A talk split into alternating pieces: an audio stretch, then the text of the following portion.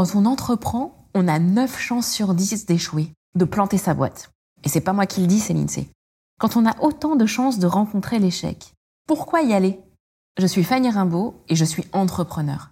Depuis trois ans, avec Instinct Collectif, je tends le micro à mes consoeurs et mes confrères pour comprendre ce qui se cache derrière le costume de l'entrepreneur. Dans le podcast qui va suivre, il ne s'agit pas de se donner des tips d'entrepreneur ou de raconter une success story. Et d'ailleurs, si c'est ce que vous cherchez, vous n'êtes pas au bon endroit.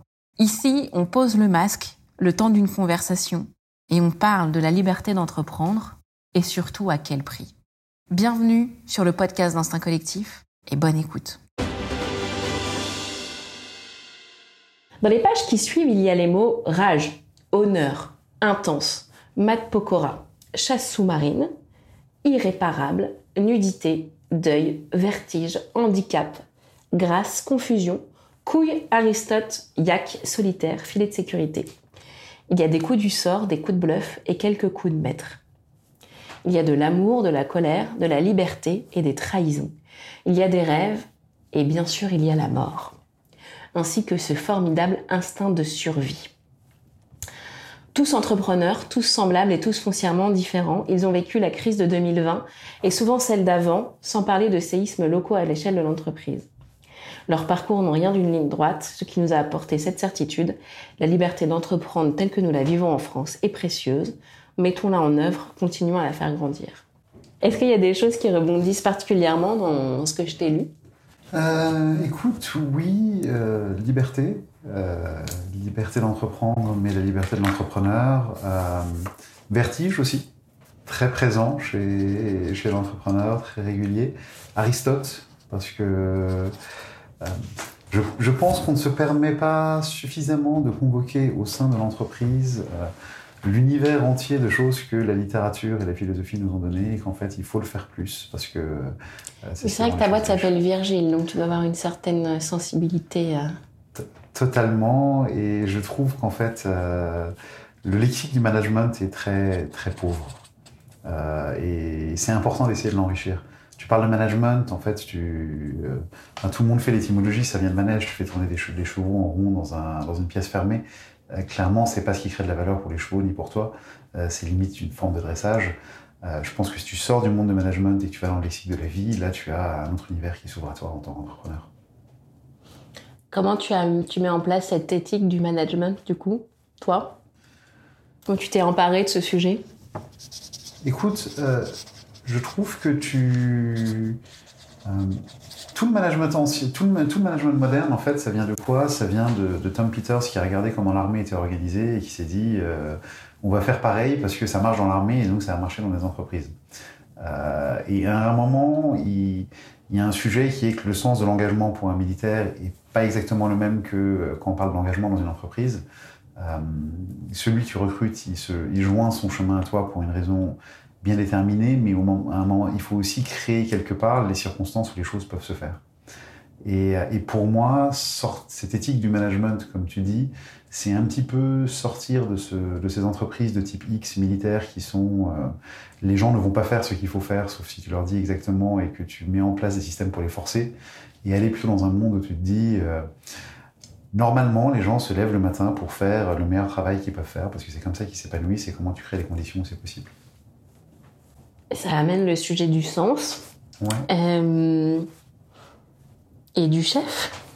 Comment tu abordes cette réflexion toi-même et comment est-ce qu'elle t'est venue?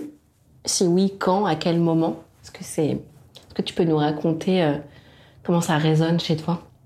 C'est une c'est une question, je pense que tous les entrepreneurs se posent ou tout de moins devraient se poser. En fait. Euh, euh, j'ai fait partie d'une organisation assez géniale qui s'appelle le Centre des jeunes dirigeants. Et, euh, et le patron, euh, le fondateur de l'organisation, Jean Mersch, qui avait, qui avait monté ça au début du XXe siècle, avait euh, écrit un manifeste qui s'appelait Au nom de quoi je suis le chef?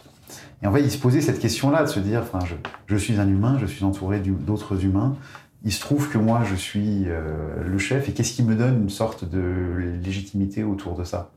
Et quand tu tires sur ce fil-là, en fait, tu te rends compte que euh, euh, le, cette image qu'on peut avoir un peu du CEO à la Steve Jobs qui court partout, qui donne des ordres, qui prend toutes les décisions de sa boîte, Euh, c'est pas vraiment un CEO. Je mets l'exemple de Steve Jobs à côté. C'est souvent des gens qui sont sur des, euh, des délires de pouvoir et qui sont un peu en train de gérer leurs insécurités en refusant, euh, en refusant la discussion, en refusant le challenge, en refusant que quelqu'un puisse avoir un avis différent du leur. Quand t'enlèves tout ça et que tu te dis je vais accepter ça, je vais accepter que c'est pas ma carte euh, qui dit CEO, euh, qui fait que les gens doivent suivre mes ordres, mais qu'au final les gens vont faire les choses parce qu'ils veulent les faire. Et quand tu acceptes qu'à chaque fois que tu utilises explicitement ton autorité, tu es en train de la diluer, parce que à chaque fois que tu quelque part tu, donnes un ordre, tu donnes une consigne, euh, tu dévalorises et tu affaiblis, la personne à qui tu le donnes. Là, tu te dis, euh, faut qu'on arrive autour d'un alignement collectif sur la, sur la, direction où on veut aller. Et moi, en tant que chef, mon rôle, ça va être euh, de créer cet alignement-là. Je suis pas en train de dire il faut aller vers des boîtes où il y a y a pas de dirigeants parce que ça euh, ça marche pas non plus. Enfin, les gens tentent l'holacratie, les gens tentent la démocratie, mais on se, on se rend compte qu'en fait, euh, idéalement, il faut quelqu'un dans la pièce qui pourrait décider, mais qui se dispense de le faire parce que euh, sa présence fait que chacun se sent libre de prendre les décisions qui doivent être prises. C'est comme ça que je me, je me projette là-dedans. Qu'est-ce qui a fait que tu t'es projeté là-dedans? Est-ce qu'il y a eu un événement particulier dans ta trajectoire d'entrepreneur? Est-ce qu'il euh, y a eu un événement managérial? Est-ce que tu as été euh, mise à l'épreuve? Écoute, je crois que j'ai vécu deux vies d'entrepreneur très différentes. En fait, j'ai euh, commencé ma, première entreprise, c'était un, un, fonds d'investissement. Et euh, dans un fonds d'investissement, ce que tu as de génial, c'est que les RH sont absolument inutiles. Dans le sens où euh, tu mets un intitulé de poste à 500 personnes qui postulent, ils sont tous brillants, ils sont tous bons, ils ont tous fait toutes leurs études et toute leur carrière en se disant je vais travailler dans un fonds. Et donc, quelque part, euh, s'il y en a un qui part, t'en as dix autres qui vont vouloir prendre sa place et qui seront tous aussi qualifiés. Et ce que ça crée au final, c'est que, à part quelques exceptions, euh, c'est pas des environnements où tu réfléchis beaucoup à comment tu donnes du sens aux gens ou comment tu euh, tu les motives. Et j'ai basculé après ça. Ma deuxième entreprise, One Pine Stay, c'était de la euh, de la gestion euh, hôtelière en appartement. Et donc là, tout de suite, tu te retrouves à, avoir sur ton effectif, on était, euh, on était 700, euh, beaucoup de, professions, en fait, qui sont des professions euh, où tu vas dans un appartement, changer des draps, faire le ménage. Et ces gens-là, euh, t'as pas du tout le même lien, si tu veux. S'ils travaillent pour toi aujourd'hui, ils pourraient travailler euh, ailleurs, quelque part. Et donc, se pose la question de comment est-ce que je donne du sens à ces gens-là.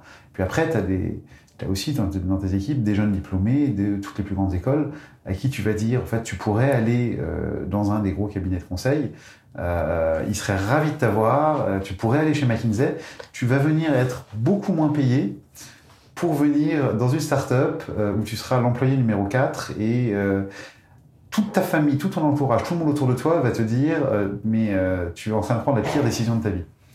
Et quand tu fais ça, euh, tu, tu, ne peux pas accéder de l'autorité. Il faut que tu te dises, en fait, tous les gens avec qui je travaille, euh, demain matin, s'ils le voulaient, ils pourraient juste euh, ouvrir LinkedIn, trouver trois jobs. Et donc, ils sont chez moi, pas parce que euh, ils n'ont pas le choix, pas parce que euh, quelque part il y, a, y, a, marqué CEO sur une carte de visite, mais ils sont chez moi parce que ils, considèrent que c'est là où ils peuvent avoir le plus fort développement personnel qu'ils peuvent avoir.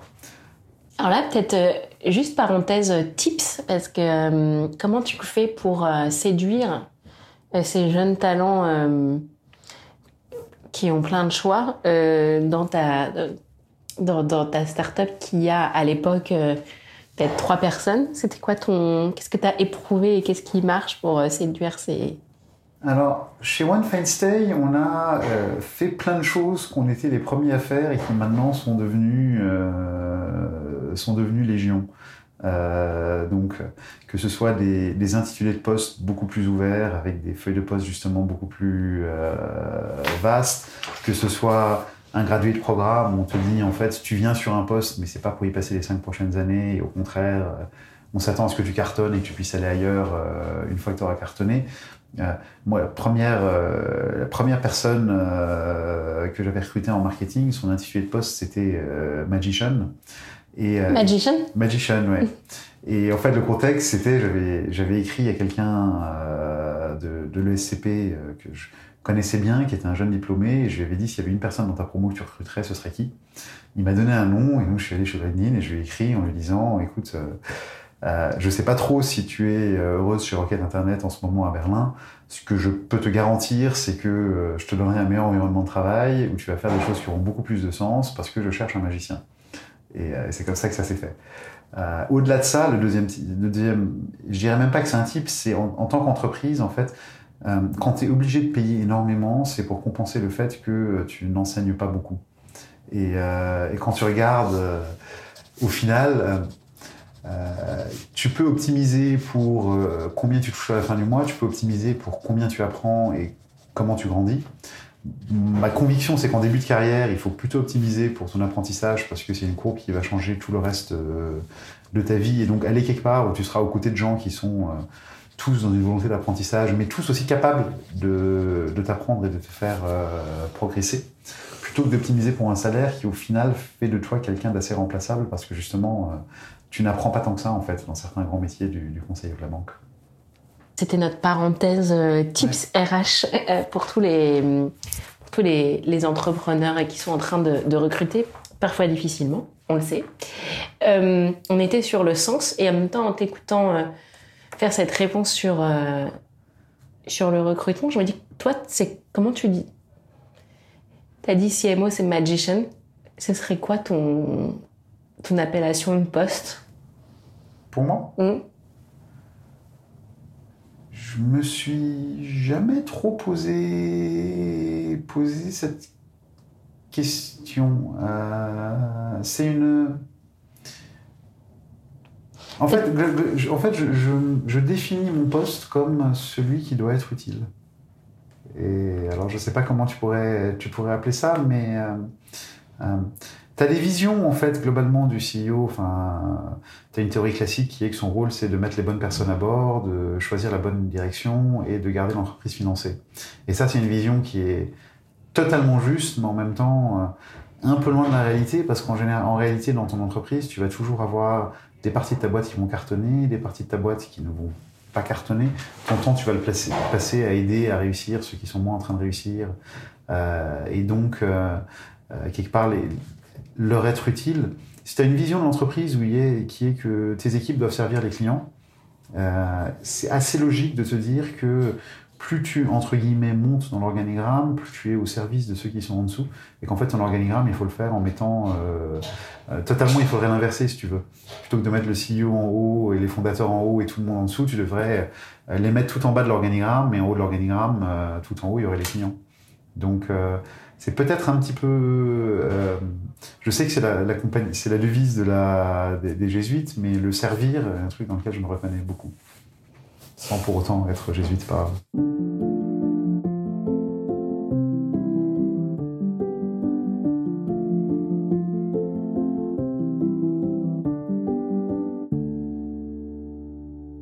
On entend quand même ce, ce rapport à la philosophie euh, dans ton. Enfin, la, la philosophie appliquée, hein. dans la façon dont tu t'exprimes. Euh, je, je me demande euh, à quel moment tu interpelles des figures ou des textes ou euh, des, des- des choses qui. Enfin, déjà, est-ce que tu le fais? Est-ce que ça t'arrive d'interpeller comme ça des, des figures ou des oui, ou des, des enseignements pour te permettre de dépasser des épreuves ou? Totalement. Euh, je crois énormément dans la valeur symbolique. Euh, chez, euh, chez One Fine Stay, on avait un positionnement qui était de totalement révolutionner le monde de l'hospitalité. Donc, on avait fait venir un graffeur pour peindre sur un mur une version street de la liberté guidant le peuple. Parce que c'était, Paris, c'était se la réapproprier. Chez, chez Virgile, bah déjà, on s'appelle Virgile. Pourquoi est-ce qu'on s'appelle Virgile? Parce que dans la Divine Comédie, tu vois, t'as Virgile qui guide Dante, qui l'emmène jusqu'aux portes du paradis et qui s'arrête là. Donc déjà, tu, tu fais rentrer tout cet univers de la Divine Comédie dans ta boîte. On s'appelle aussi Virgile parce que euh, le Virgile de l'Énéide, en fait, euh, c'est quoi? C'est l'histoire d'un réfugié qui quitte son pays suite à la guerre, qui s'enfuit, qui traverse le monde, et au final, euh, il construit une nouvelle maison. Et Virgile, c'est l'accès à la propriété, et euh, c'est quelque chose qui compte énormément pour nous. Donc ça, c'est un deuxième mode où tu le- l'interpelles, mais derrière, euh, euh, on a quelque chose qui est fort chez Virgile, c'est que tous les euh, jeudis soirs, une fois par semaine, on se réunit pour une sorte de wrap-up de la semaine avec toute l'entreprise. Et c'est un moment où chacun peut poser ses questions aux deux fondateurs, à Saskia et à moi. C'est un moment où on fait, nous, un, petit... on essaye de, convoquer la manière dont la semaine s'est passée, de la retransmettre et quelque part de, de, mettre un peu tout le monde en harmonie autour de ça. Et là, tu, tu pourrais le faire en débitant une liste de KPIs. Et euh, c'est ce qui m'avait c'est ce qui m'avait frappé dans, dans, certains grands groupes, c'est que ils considèrent qu'en fait le succès c'est un, c'est une liste de KPIs, ou alors tu peux essayer d'inscrire ce qu'on fait dans un dans un horizon de temps et dans un horizon de sens beaucoup plus grand, et c'est là où la philosophie et les, auteurs apparaissent. Euh, et à chaque fois que euh, plutôt que de dire, enfin, à chaque fois qu'en fait tu convoques euh, une image qui vient en général de la littérature, tu, tu charges ce que tu essayes de dire d'une force telle qui fait que des années plus tard, on me reparle encore des images que j'ai pu, euh, que j'ai pu utiliser à un moment donné. Du coup, dans, dans ta façon de décrire Virgile, euh, je, je, me demande si consciemment ou inconsciemment, c'est délibéré de ta part, mais je, je vois le, mammouth dans la pièce autour du sujet de la bah, de l'exil. Euh, et j'aurais du mal à j'essaye de réfléchir sur l'effet de contraste peut-être entre la propriété et l'exil. C'est une bonne c'est un bon contraste ou tu mettrais peut-être deux notions différentes? Non, c'est un bon contraste. Du coup, euh, quel est l'écho euh, chez toi? Écoute, euh, alors je suis iranien, donc euh, ma famille a, a, quitté le pays, donc je suis enfant de réfugié, donc j'ai connu l'exil à la fois dans ma famille et dans toutes les familles autour, autour de nous. C'est un thème qui évidemment me, me, parle beaucoup. Et ce que tu vois chez euh, les exilés, c'est marrant, c'est tu, tu, peux vraiment avoir deux modes différents. Tu en as qui euh, quasiment comme ceux qui ont connu la guerre, s'attachent énormément aux choses parce que ça leur donne une certaine permanence et euh, limite ils, ne jettent plus rien. Et t'as ceux au contraire qui ne s'attachent pas, qui ne s'attachent à rien et, euh, et pour qui euh, en fait la vie est une aventure et l'impermanence quelque part euh, fait, fait partie de fait partie de la vie. Euh, ce que tu notes, c'est que quand, quand, tu es, quand tu vois les exilés, souvent malgré eux, euh, il y a parfois, une, enfin souvent, une volonté de revenir au pays, une certitude en fait que les événements qui ont fait que tu as quitté le pays vont s'arrêter et que tu vas revenir dans l'ordre. Et le moment où tu achètes euh, ton appartement ou ta résidence euh, là où tu es en exil, quelque part, c'est le moment où tu te dis en fait, mon rêve d'avoir un Deus ex machina qui vient, qui gomme tout et qui remet les choses comme avant ne se produira pas. Et en fait, j'ai fait le deuil de ma vie précédente et je suis en train de commencer à écrire la, future. Et ça, euh, il y a des gens qui sont euh, exilés depuis. Euh, alors en, Iran, la grosse vague d'exil c'était en 79. Il y a des gens qui sont partis en 79 qui n'ont toujours pas fait ce deuil-là et qui se qui se voient toutes les semaines pour se demander quand est-ce que ça va quand est-ce que ça va revenir. Et, et ça, pour moi, en fait, tu alors Peut-être que tu vas revenir au pays un jour, c'est totalement possible, euh, mais tu ne peux pas vivre ta vie, tu ne peux pas consacrer tes forces à refuser ce qui s'est passé. Et l'accès à la propriété, je le vois vraiment comme, euh, en fait, je construis. Virgile était, enfin, Virgile, c'était un peu ça. Il est parti avec euh, son père, son fils, euh, et quelque part rien d'autre. Et l'accès à la propriété, le moment où il s'est posé, c'était le moment où la terre est devenue la sienne. Et tout le, tout le reste, en fait, euh, c'est ce qui est fort dans, dans l'Énéide, c'est euh, euh, Virgile, c'est pas le héros comme Ulysse qui fait, c'est celui qui subit. Et c'est celui qui subit et qui se relève, et qui subit et qui se relève, et puis il arrive à un moment, et là il construit. Et il devient différent quand il construit, tu vois. c'est son voyage héroïque, c'est de passer de j'arrive à supporter ce qui m'arrive à je, je, je, décide que malgré tout ce qui m'arrive, je vais laisser mon empreinte sur le, sur le monde ça devient très philosophique. Désolé, on va loin. Ah non, mais bienvenue, bienvenue, bienvenue dans ta séance instinct collectif. Et alors là, j'ai j'ai très envie de faire ma, de prendre ma casquette de psychologue à emporter, mais euh, j'ai forcément envie de te demander qu'est-ce que tu as accepté toi-même dans ton. Qu'est-ce que tu as dû accepter de subir? Ou de quoi tu t'es relevé d'avoir subi? C'est une bonne question. Euh, je t'avouerai que euh, à partir du moment où tu es entrepreneur, tu as. euh, tu es un agent et donc tu as suffisamment d'agence, au sens anglais de ce mot, pour ne jamais considérer que tu subis.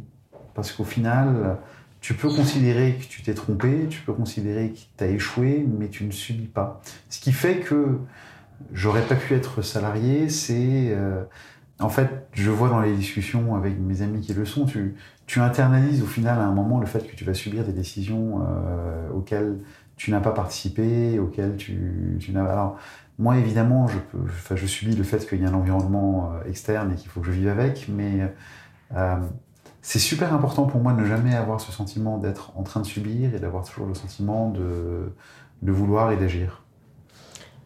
Et en ça, du coup, tu es à distance de Virgile, le héros, le personnage? En ça, je suis, je suis Virgile une fois qu'il s'est installé et qu'il a Mm. commencé à construire.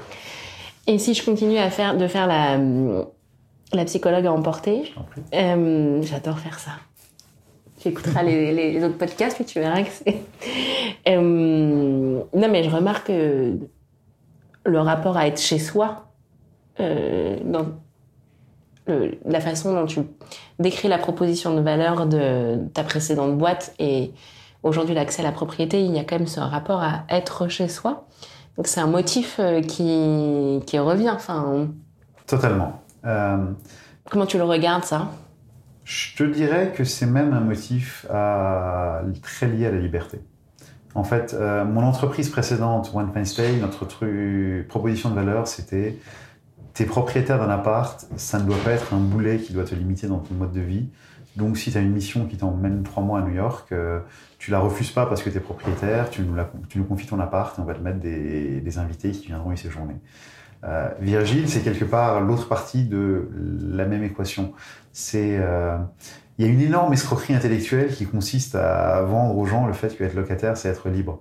Alors qu'en fait, être locataire, c'est euh, être à la merci d'un propriétaire qui récupère l'appartement et qui te met dehors quand tu le veux pas, et à la merci d'un loyer qui augmente, et à la merci de euh, j'ai un bon bail donc je peux pas déménager alors que c'est devenu trop petit. Et alors que être propriétaire, c'est la liberté totale. C'est constituer un capital qui fait qu'à un moment, tu peux faire tes propres choix. C'est euh, si à un moment donné, une fois que tu as payé ton appartement, tu as envie d'aller faire de l'humanitaire au Vietnam euh, et vivre des revenus de ton appartement, tu, tu peux le faire. Et tu vois, c'est le. Et donc, ce être chez soi quelque part pour moi, c'est un truc qui est le préalable essentiel à euh, exercer ta liberté. Et, et d'ailleurs, quand tu regardes euh, euh, à la fois euh, Virgile, mais aussi euh, Ul- Ulysse dans l'Odyssée, dans les deux cas, il y a ce truc où les, les choses commencent une fois que tu es arrivé chez toi. Ta quête, c'est pour être chez toi, et après, la vie commence.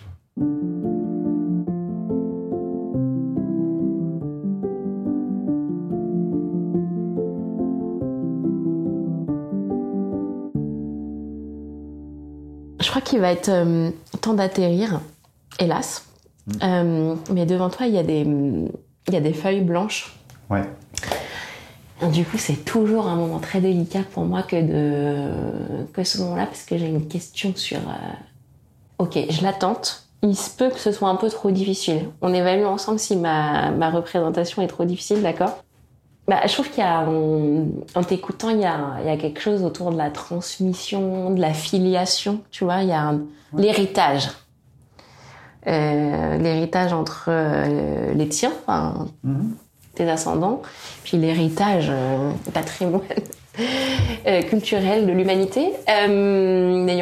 N'ayons pas peur des références. Du coup, je me demande, j'aime donc l'exercice du dessin, c'est de te demander de représenter quelque chose, même de façon très minimaliste. Et j'aimerais quelque chose autour de l'héritage. Bon, écoute, je vais te le demander comme ça. C'est quoi pour toi euh, T'es héritier de quoi? Est-ce que tu pourrais le représenter? Et tu as un feutre. C'est une question horriblement compliquée. Elle est compliquée, hein. On peut dire, on peut passer sur autre chose si tu En veux. fait, euh, déjà parce que je dessine euh, oui. Alors, horriblement tout le monde dit ça. Évidemment. Ouais, mais parfois c'est vrai. Mais, mais et je peux pas te dire, mais. Est-ce qu'il y a une réponse qui te vient déjà? Oui, en fait, euh, oui, tu as raison. Le mot, euh, le mot transmission est un mot qui est très fort chez moi. Et euh, quand, tu me, quand tu me dis ça, et peut-être qu'en te répondant avec une image, je vais me dispenser de la dessiner. Ah une- si, non, tout le monde l'a fait. Tout le monde l'a fait. Ouais. Tu peux, tu ne peux pas. Tu, as- tu, tu t'en absous, t'en absous. Je ne peux pas m'en absoudre. Euh, Il y a une image qui me vient, qui est, euh, il y a un livre extraordinaire qui s'appelle Love and Profit de James Autry, qui, euh, qui est l'inventeur d'un concept qui s'appelle le, le servant leadership. Et, et ce qu'il te dit à la fin, c'est il te, il te parle de euh, l'immortalité du, du manager et il te raconte ce pot dans une entreprise où quelqu'un dit, et c'est son pot de départ à la retraite, euh, euh, je voudrais vous parler de machin que vous n'avez pas connu et c'est très dommage, mais il y a quelque chose qui, des choses qu'il m'a apprises et que j'aimerais bien partager avec vous. Et euh, il définit ça comme l'immortalité du, du dirigeant et je trouve ça assez, assez fort parce qu'au final, euh, oui, c'est dans la transmission qu'on se euh, qu'on construit. Et donc, euh, ouais, ce que je vais te dessiner, ça va être. euh, J'ai vraiment honte. Ça Arrête. pas. Vraiment, il ne faut pas avoir honte. La un- honte ne fait pas partie de cette pièce. C'est un arbre et un fruit. Moi, j'ai reconnu. Bah, Ouais. la pomme ne tombe jamais loin de l'arbre? Non, Non? c'est euh, euh, c'est un poème persan qui dit parce que je suis en fait à l'origine du, du père comme euh, le fruit est à l'origine de l'arbre.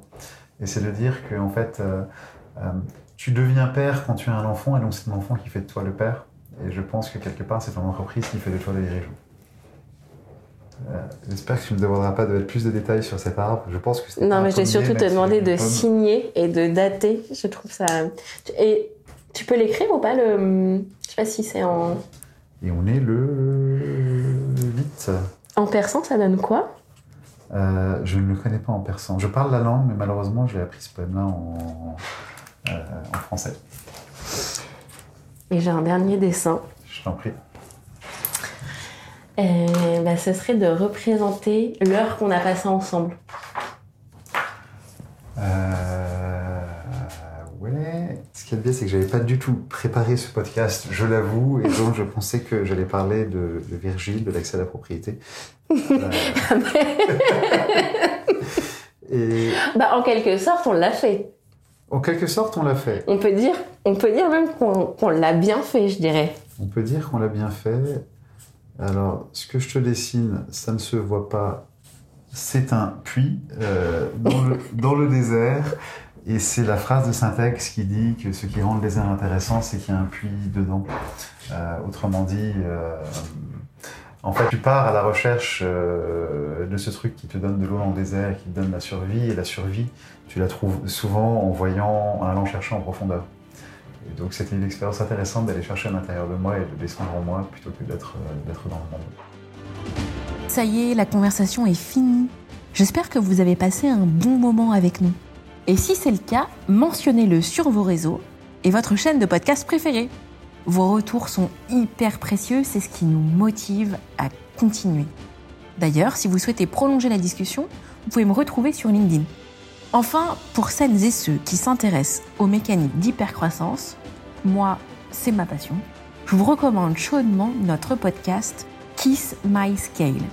J'y reçois des personnalités aux manettes de croissance vertigineuse. Bon allez, et maintenant au boulot